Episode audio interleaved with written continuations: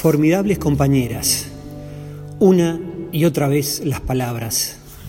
En ellas vive el ser, allí hace su ejercicio constante. Donde hay palabras existe la vida. Están ahí, donde los encuentros se hacen fuertes, se consolidan, se proyectan y se protegen. En la identidad de sus misiones reside la potencia para construir sus accesos son universales, sus presencias riegan los jardines de los vínculos. Jean Lyotard, 1924-1998, filósofo y sociólogo francés, en su obra ¿Por qué filosofar?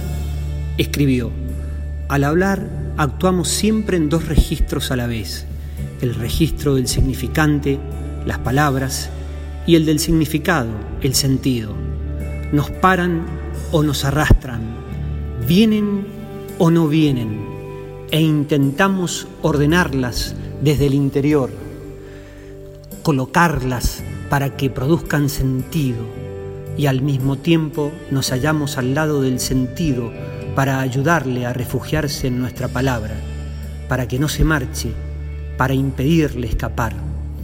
Hablar es ese vaivén, ese co-nacimiento del discurso y del sentido, y es ilusorio contar con que lo que queremos decir nos llegue provisto de su bagaje de signos articulados, envueltos ya en palabras. En la designación de las palabras, los sentidos expresan sus manifestaciones, se instalan en el corazón y laten a su manera, dándole vigor a lo que está presente, a eso que fluye hacia alguien o algo y que a través de lo percibido se prepara para esbozar el camino de los significados. En ese trayecto se producen innumerables sensaciones y se descubren los esenciales motivos que generan alegría. El empuje para persistir tiene en las palabras unas formidables compañeras. El aliento de las mismas es relevante es que una palabra puede cambiar un rumbo y transformar una realidad en otra, creando en el significado logrado un bienestar colectivo. Las perspectivas ayudan a las palabras y éstas a aquellas.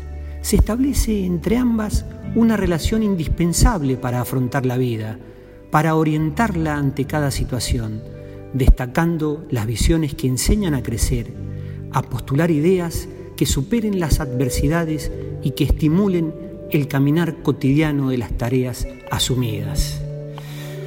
Decir algo, nombrarlo, es crearlo, no de la nada, sino instituyéndolo en un nuevo orden, el del discurso, sostenía Lyotard. Entonces, sus efectos se multiplican, acercan, cohesionan y comprometen.